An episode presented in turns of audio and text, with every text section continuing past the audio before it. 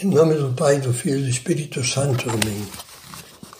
Vinde, Espírito Santo, enchei os corações dos vossos fiéis e acendei neles o fogo do vosso amor. Enviai o vosso Espírito e tudo será criado, e renovareis a face da terra.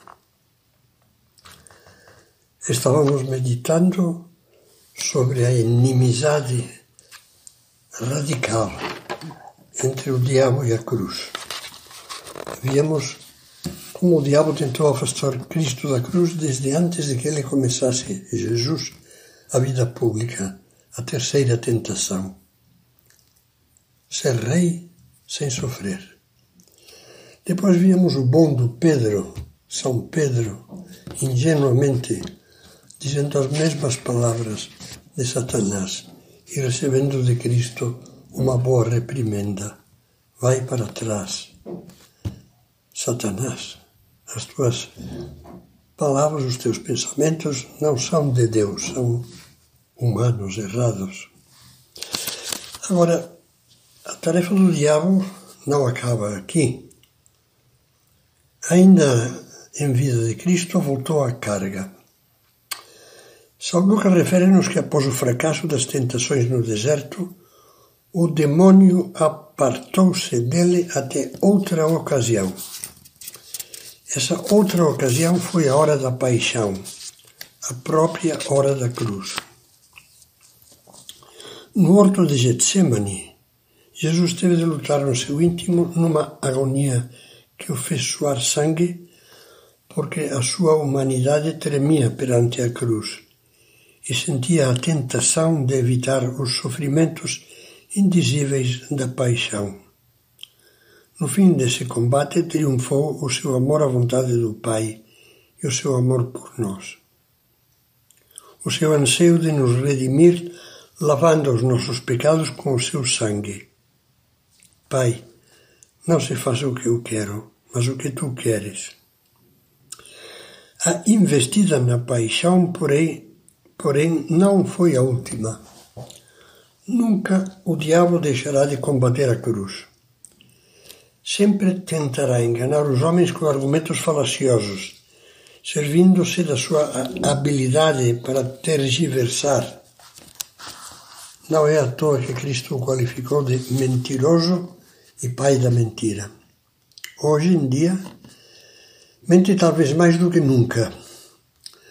Dá a impressão até de que os séculos transcorridos lhe deram experiência, e se é possível pensar assim, aprender aprendeu a mentir com mais argúcia, agressividade e aprumo. Tanto que às vezes parece, só parece, graças a Deus, que o ouvimos cantar vitória e gritar: Por fim consegui banir a cruz.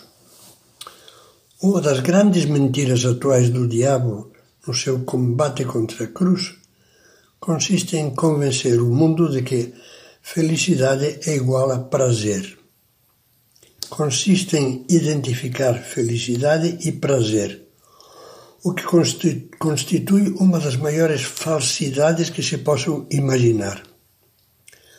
Com essa perspectiva, no mundo só existiria um mal, que seria o sofrimento.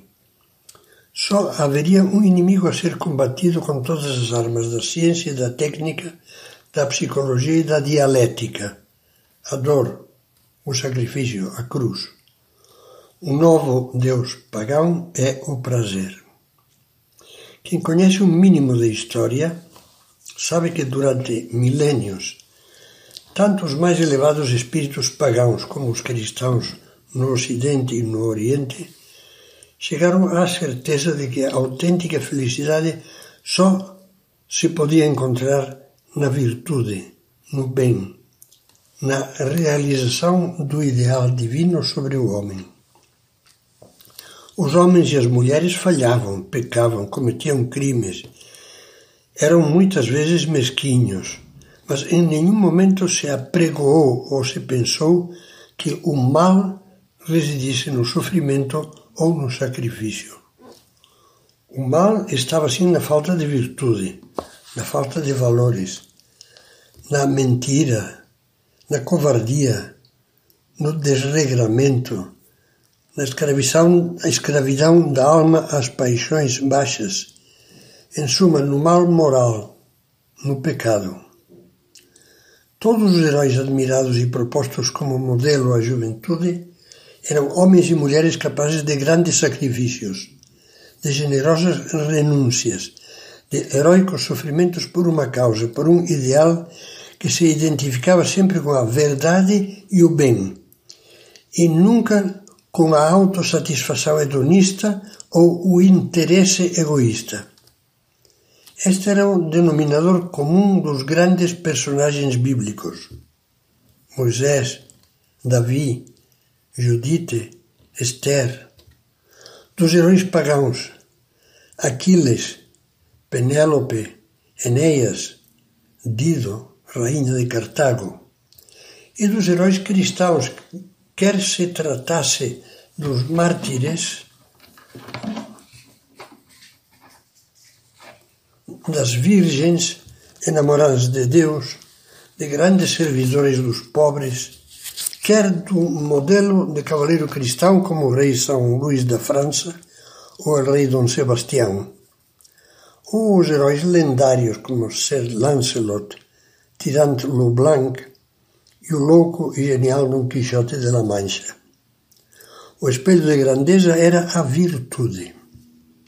E a virtude não só tolerava, mas exigia o sofrimento heróico paciente e o sacrifício desinteressado, até chegar mesmo à entrega, sem um arrepio, da própria vida. Agora, essa página de milênios parece estar sendo rasgada em, em muitos ambientes. Para grande satisfação de Satanás, na chamada modernidade, o pai da mentira, pelos seus mil porta-vozes, pontifica na mídia, na televisão, na internet, no cinema, nas revistas, nas letras das canções, nas aulas dos colégios, cursinhos e faculdades, nos consultórios psicológicos, psiquiátricos ou astrológicos. E a toda hora diz, proclama, prega, como quem define um dogma de fé incontrovertível. Abaixo a cruz, apaguemos a cruz, deletemos o sofrimento, o sacrifício sem gosto, desprezemos o sacrifício sem o prazer da ambição, do poder, da posse, da vaidade corporal, da vaidade profissional, da vaidade esportiva. Aí sim, para essa vaidade e exaltação de si mesmo, o sacrifício é admitido para essa glorificação do egoísmo. Sejamos, sejamos felizes, dizem meus senhores, e convençamos-nos de que a felicidade não está nas balelas do bem nem da virtude. Isso já era, mas no prazer, que o nosso único e verdadeiro bem, o nosso único e verdadeiro Deus. Com estes parâmetros começa, infelizmente, muitas vezes a formação de muitas crianças, que os pais não se atrevem a contrariar. Comem o que querem, assistem a, a todas as, as, as programas, séries, etc., que querem, navegam na internet como querem, falam grosso a quem querem, vestem como querem, sujam o que querem. Que pais e professores não ousam limitar, disciplinar, por medo de que sofram e ficam com raiva ou traumatizados. Assim crescem muitos adolescentes sem um mínimo de ordem, sem um mínimo de autodomínio, de capacidade de sacrifício e de renúncia, sem condições de fazer algo de que não gostem ou que não sintam, pois, como todos dizem, isto não seria autêntico. Assim, se abalançam a um sexo sem amor nem finalidade, desumanizado e bestial, em que o prazer é a única regra, e já não há respeito, nem ideal, nem amor, nem limites para as mais aberrantes e degradantes experiências. E como a experiência do prazer é ávida e insaciável, nunca se chega ao limite. É preciso tentar também as drogas, mergulhar, mergulhar no álcool, sentir a embriaguez de jogos suicidas, racha, roleta russa, etc. A vida egoísta, sem a finalidade de um bem, acaba devorando-se a si mesma. Chega depois a idade adulta e se manifestam então um homem e uma mulher que, mesmo quando estão profissionalmente preparados, se revelam incapazes de assumir o sacrifício e de enfrentar a cruz que é necessária para edificar uma família, para ter e educar filhos, para serem fiéis, para serem honestos no trabalho, para compreender e suportar com paciência os defeitos dos colegas. Chegou a idade adulta e, como no conto de fadas, um dedo de, um dedo de criança invisível aponta para eles e diz: O rei está nu. Está nu. Está despreparado, carente de virtudes, de amor à verdade, de amor de verdade, de amor ao bem, de algo que não seja o prazer e a satisfação autista do seu eu, ou o engrandecimento da sua pessoa, da sua fama e do seu prestígio. Mas é justamente nessa cultura sem cruz que se dá em proporções nunca vistas na história o máximo índice, índice per capita de solidão, de tédio, de depressão, de mau humor, de necessidade de fuga, de escravidão aos vícios e paixões, de violência, de desrespeito ao próximo, de desprezo da autoridade, da autoridade familiar, da autoridade escolar, da autoridade política, de vazio. A gente diagnosticava São José Maria Escrivá em São Paulo em 1974 está triste. Fazem muito barulho, cantam, dançam, gritam, mas soluçam. No fundo do coração só tem lágrimas. Não são felizes, são desgraçados. No mesmo sentido, o Papa João Paulo II, São João Paulo II, referia-se incisivamente a essa situação numa alocução de 18 de junho de 1991.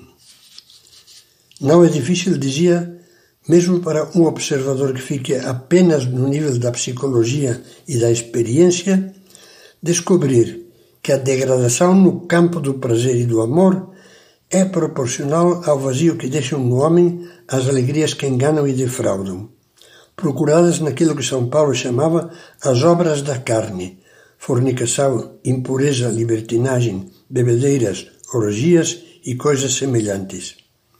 A estas alegrias falsas podem acrescentar-se e às vezes vão juntas as que se procuram, dizia ainda o Papa, na posse e no uso desenfreado da riqueza, no exibicionismo do luxo e na ambição de poder. Contemplando as consequências da rejeição da cruz, entende-se melhor o que Cristo acrescentou depois de repelir a sugestão bem intencionada de Pedro. Tu és, para mim, um escândalo. Teus pensamentos não são os de Deus mas dos homens. É uma constante na palavra de Deus no Novo Testamento contrapor duas sabedorias: a humana ou carnal, que procede das más paixões instigadas pelo inimigo, leia o capítulo 3 da carta de São Tiago, e a sabedoria de Deus, que procede do Espírito Santo. Só um ponto em que essas duas sabedorias Perdão, se há um ponto em que essas duas sabedorias se separam mais claramente, esse ponto é a cruz. São Paulo expressa-o com nitidez. A linguagem da cruz é loucura para os que se perdem, mas para os que se salvam é uma força divina. Os judeus pedem milagres, os gregos reclamam a sabedoria, mas nós pregamos Cristo crucificado escândalo para os judeus e loucura para os pagãos. Mas para os eleitos, quer judeus, quer gregos, é força de Deus e sabedoria de Deus. É sobre esta sabedoria de Deus, e especificamente sobre a sabedoria da cruz que desejaríamos refletir um pouco nesta série de palestras, de meditações. E o faremos, como dizíamos ao começar, procurando sobretudo ouvir o que Deus veio dizer-nos por meio da cruz.